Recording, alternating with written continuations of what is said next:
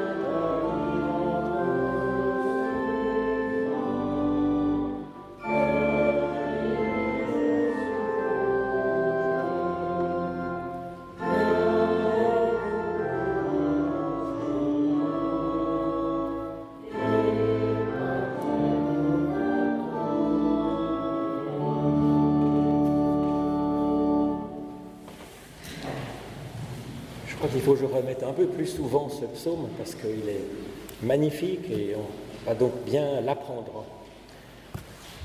En Christ, l'amour de Dieu pour nous s'est vraiment manifesté. Il nous dit, Venez à moi, vous tous qui êtes fatigués et chargés, et je vous donnerai du repos pour votre âme. C'est fort de cette promesse que nous pouvons, en toutes circonstances, nous tourner vers notre Dieu pour lui demander son pardon et son aide pour avancer.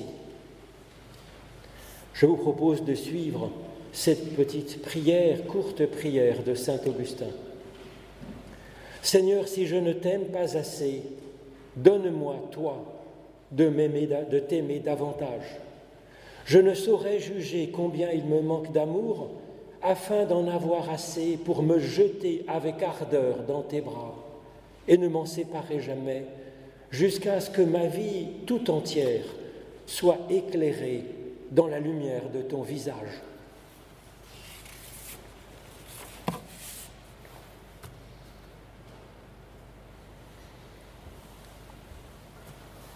Tous ceux qui se tournent vers Dieu avec confiance reçoivent de lui directement la certitude de leur pardon, de la bienveillance irréductible de Dieu à leur égard, encore et encore, et reçoivent la grâce d'une vie augmentée, restaurée, ressuscitée. En effet, Jésus nous dit que Dieu a tellement aimé le monde qu'il a donné son Fils, son unique, afin que quiconque ait foi par lui ne meure pas, mais qu'il ait la vie éternelle. Je vous propose de chanter notre reconnaissance à Dieu avec euh, le cantique page 319. Ah, si le ciel se déchirait. Les quatre strophes.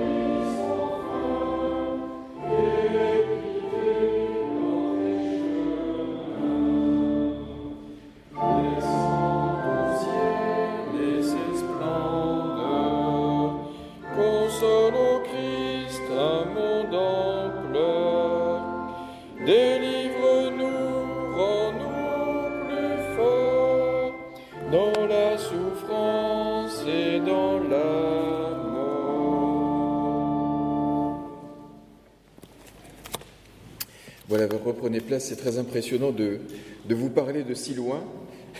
Michel Grandjean me disait qu'il y avait des jubés dans les églises jusqu'à la Réforme. Maintenant, il n'y a plus de jubés, mais enfin, il y a toujours le respect de l'espace sacré. je suis très impressionné qu'à Vendeur ce soit ainsi.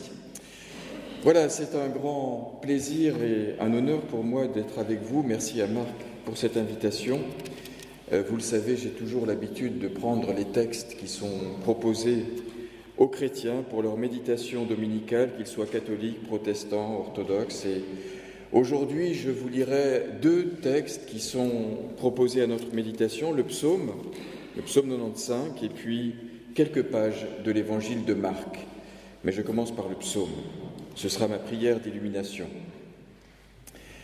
Venez, chantons avec allégresse à l'Éternel, poussons des cris de joie vers le rocher de notre salut.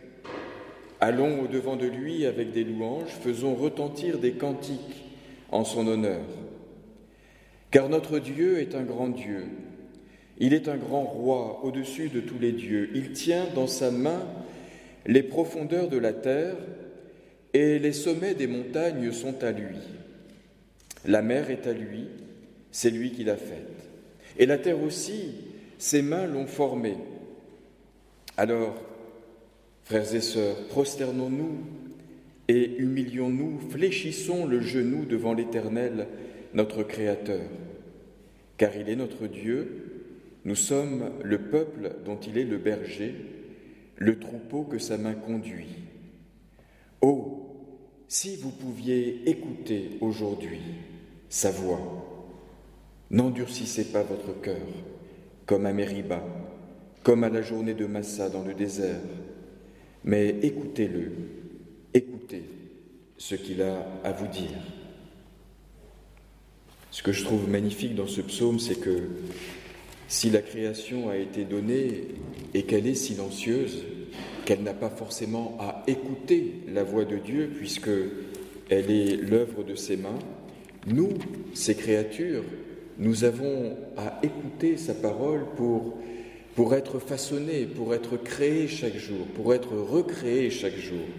Et c'est pour ça que dimanche après dimanche, nous sommes là à écouter cette parole qui nous façonne, qui nous relève, qui nous recrée et qui nous crée sans cesse. Alors que l'Esprit de Dieu soit avec nous tous pour ouvrir nos cœurs et recevoir maintenant sa parole. C'est dans l'évangile de Marc, l'évangile de Jésus-Christ selon saint Marc, au chapitre 1, à partir du verset 21.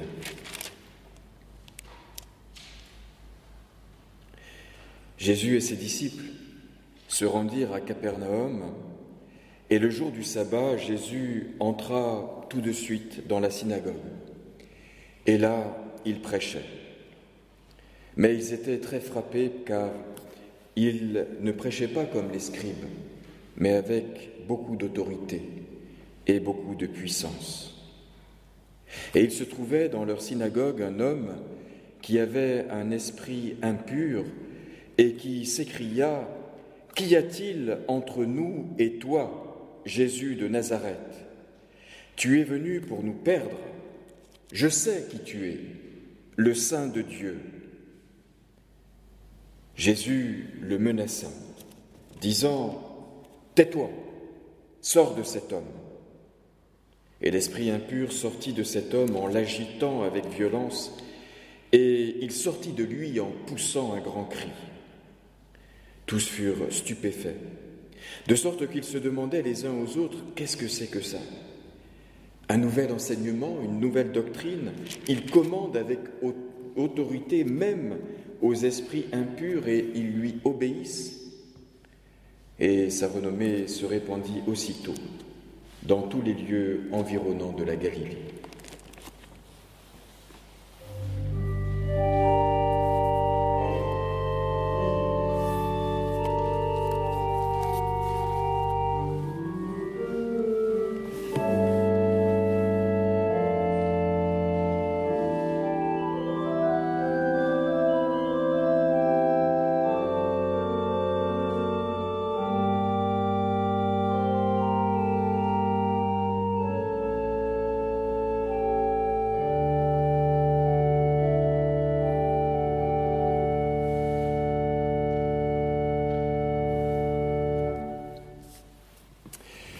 Je vous ai lu juste quelques versets, une poignée de versets du chapitre 1 de l'évangile de Marc, un évangile qui commence tambour battant, sans récit de la naissance, sans, sans conte, sans légende. On voit Jésus adulte qui rentre dans l'histoire du monde et il y a un mot qui scande tout ce premier chapitre et qui lui donne son staccato, c'est le mot aussitôt.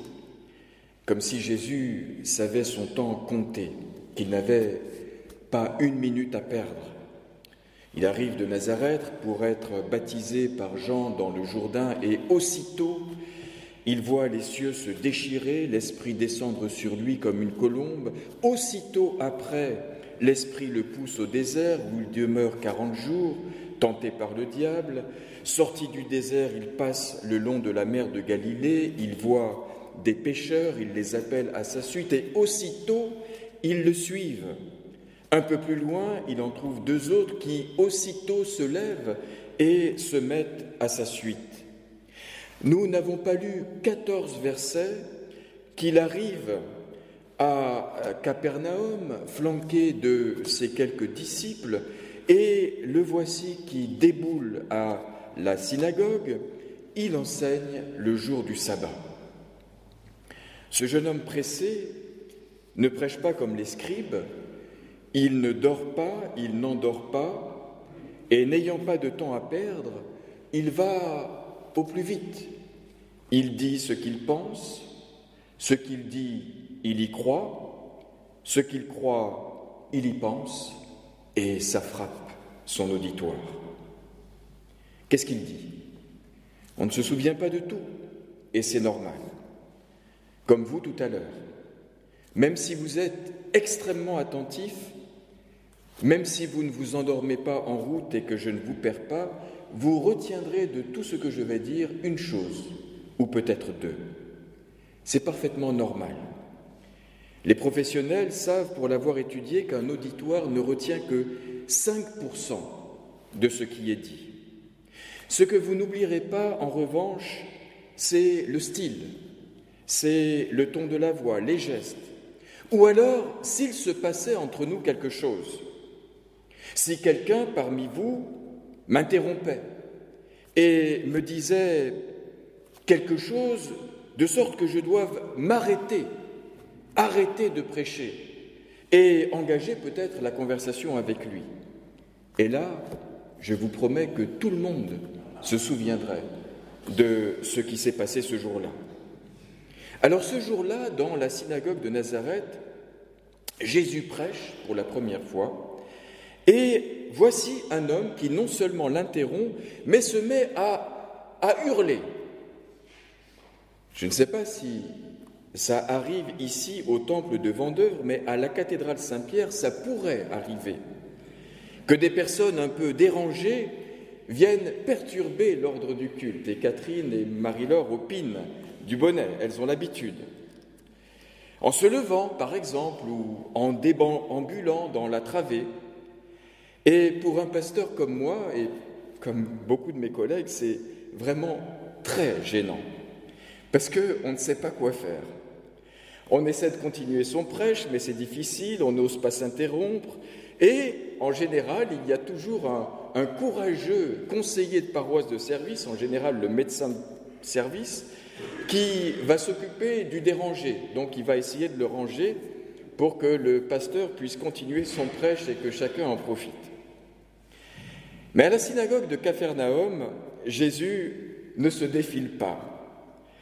Et donc, quand un individu avec un esprit embrouillé, c'est ça que ça veut dire akatartos, hein, c'est pas simplement impur. Impur, ça, ça fait ça donne l'impression qu'il y a des choses pures et des choses impures. Mais akatartos, ça veut dire un peu un esprit embrouillé. Eh bien, cet esprit embrouillé l'interrompt en vociférant Qu'est-ce que tu fabriques Jésus de Nazareth, tu es venu pour nous faire mourir, je sais qui tu es, le Saint de Dieu. Eh bien, là, Jésus n'a pas un conseiller de paroisse pour euh, faire taire l'impétrant. Donc il va descendre peut-être de sa chair et il va être en face à face et lui dire Tais-toi et sors de cet homme. Et vous connaissez la suite, la parole fait son effet. Dans une grande convulsion, hurlant, vociférant, l'esprit sort de l'homme, créant stupeur et tremblement dans l'auditoire. Vraiment, ça c'est une parole qui porte, ça c'est une parole qui frappe. Alors bien sûr qu'on se réjouit pour l'homme délivré ce jour-là, mais on ne peut pas s'empêcher de se poser des questions. Est-ce que ça s'est vraiment passé comme ça? Étant donné que nous ne le saurons jamais puisque nous n'y étions pas, aujourd'hui, faisons confiance à l'évangéliste et admettons que ça s'est vraiment passé comme ça. Mais alors, si ça s'est vraiment passé comme ça, c'était quoi le problème exactement? Parce que cet esprit qualifié d'impur, de dérangé, d'embrouillé, n'était pas du tout confus. Au contraire, il était parfaitement clairvoyant. Il voit même le premier qu'il y a quelque chose non seulement d'exceptionnel dans la prédication de ce Jésus de Nazareth, mais il voit le premier que ce n'est pas seulement un bon prédicateur, que ce n'est pas seulement l'orateur du siècle ou du millénaire, mais c'est que c'est le Saint de Dieu, qu'il est venu pour faire tuer les démons, pour les faire mourir, pour les expulser, pour décoloniser les âmes de leurs démons, pour exorciser le mal du monde.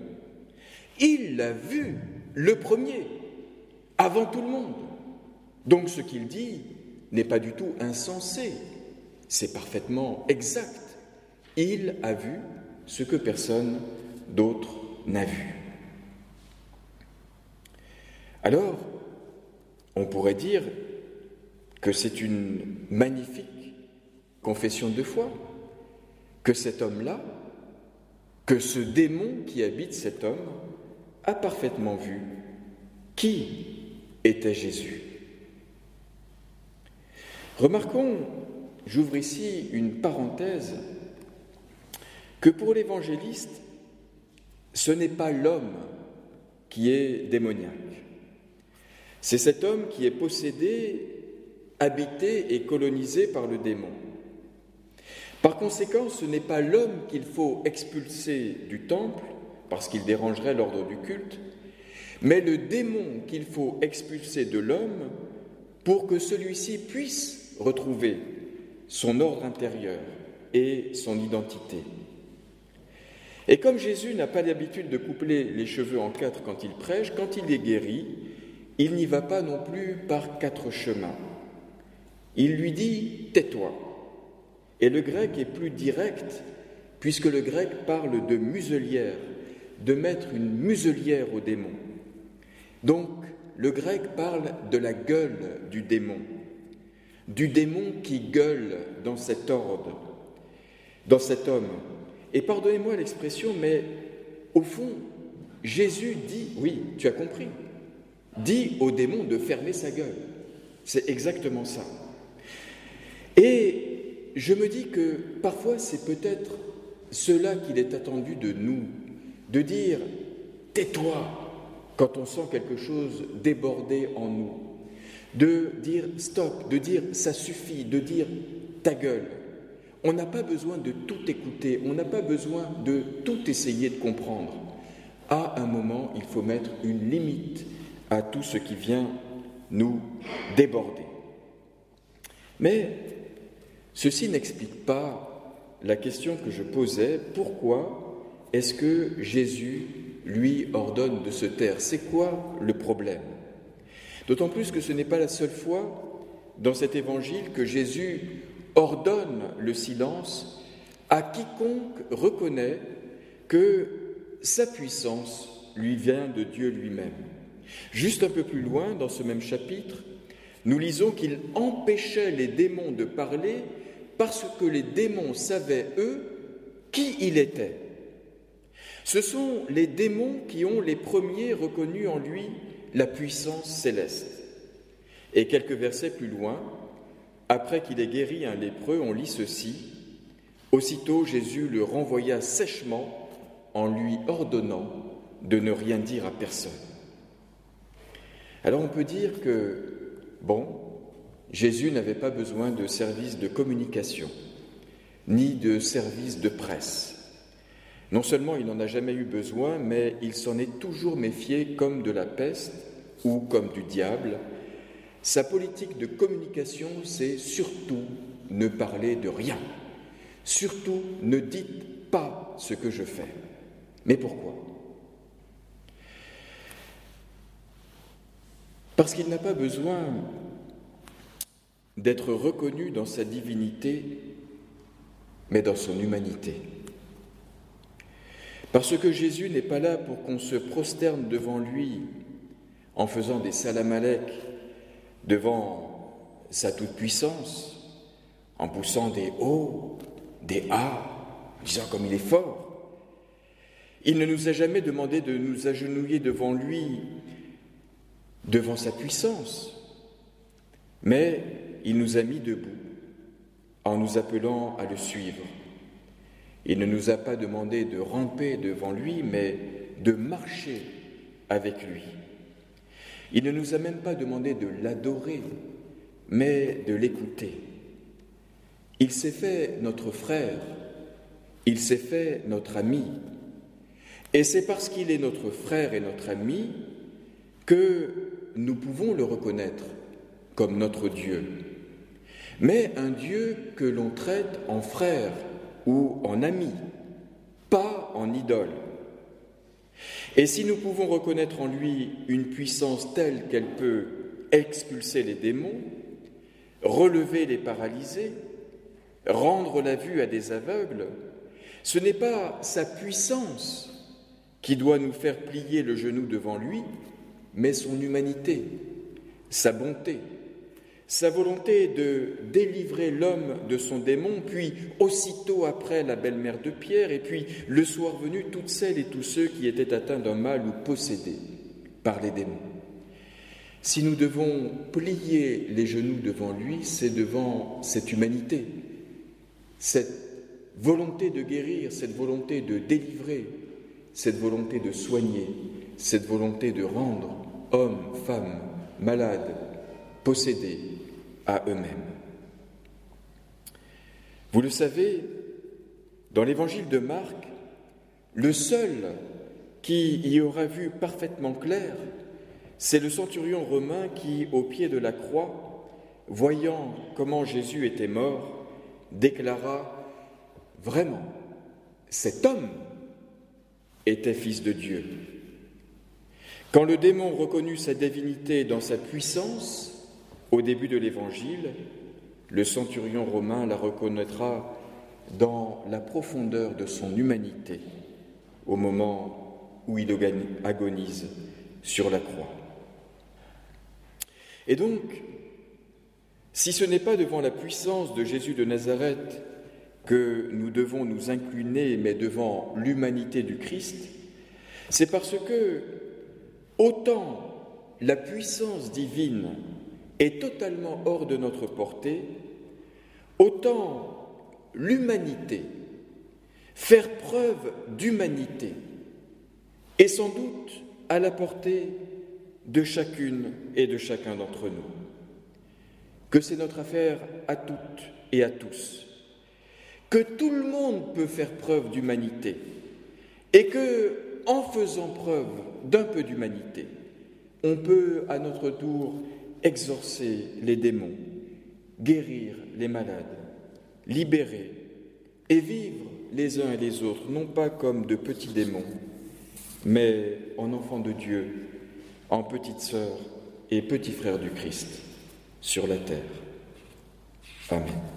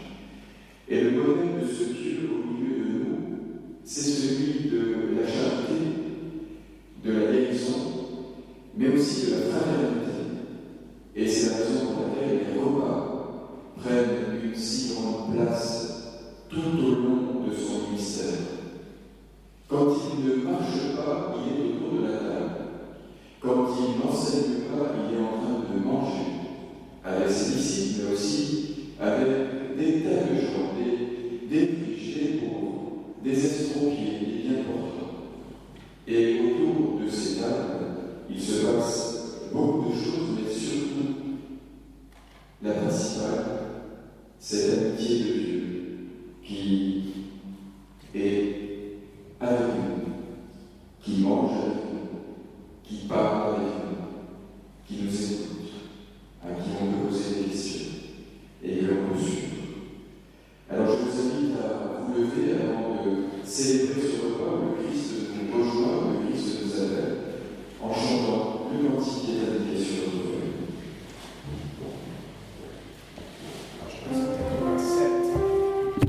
187 Et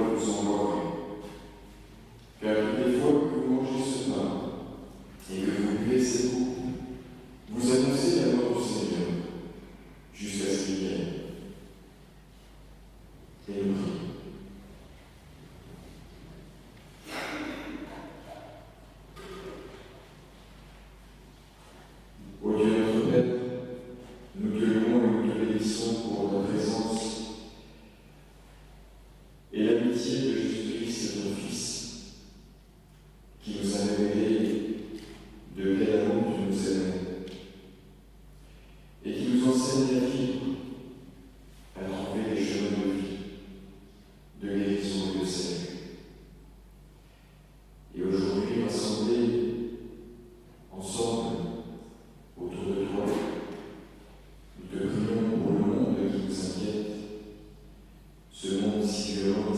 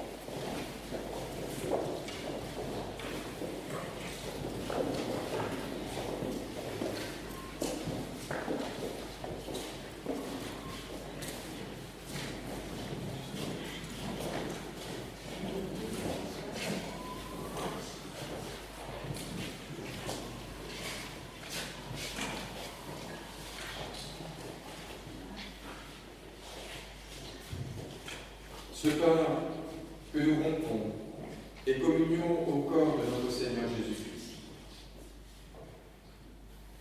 Et la coupe de bénédiction pour laquelle nous rendons grâce est communion à sa vie, donnée pour vous.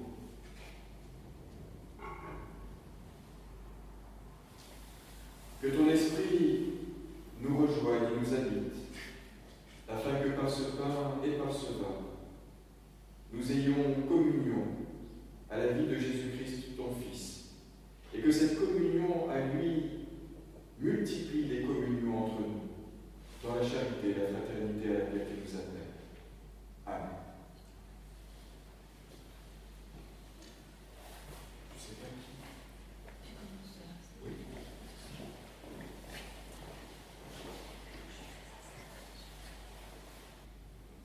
Eucharistie, c'est rendre grâce. Rendre grâce, c'est dire merci. Alors merci pour ce, cette Eucharistie, merci pour cette, grâce qui nous est faite de, participer comme ça au repas du Seigneur. Alors je vous invite maintenant à rejoindre vos places pour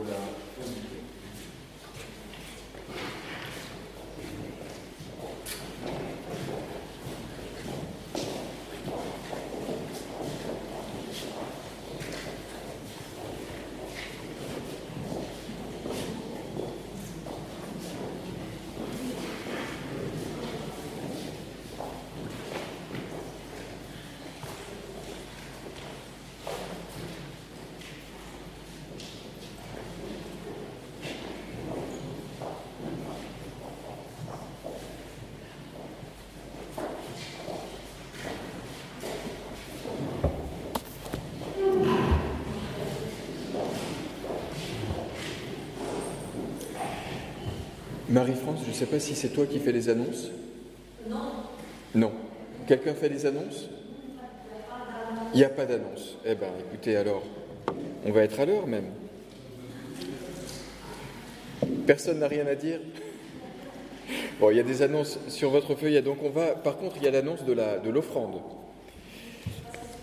Ça, c'est sûr. Pendant le chant, Les cieux et la terre, c'est le 41-17, page 584. Les cieux et la terre que nous chantons en entrée, en entier.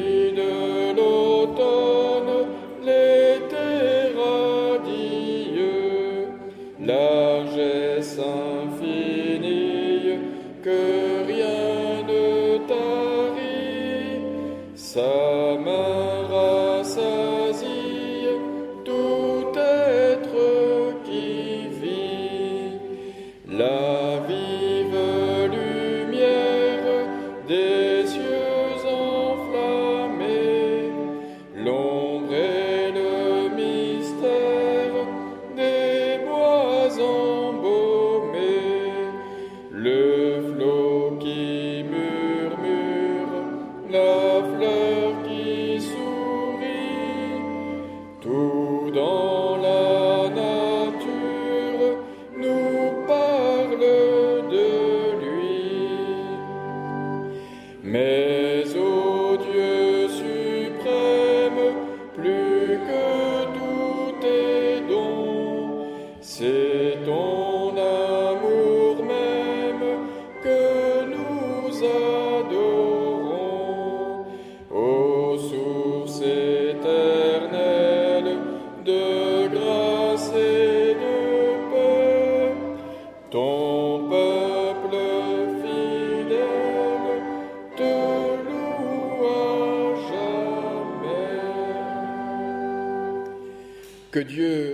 et vous garde, qu'il fasse rayonner sur vous son visage et qu'il vous donne sa paix. Dans le nom du Père, du Fils et du Saint-Esprit. Amen.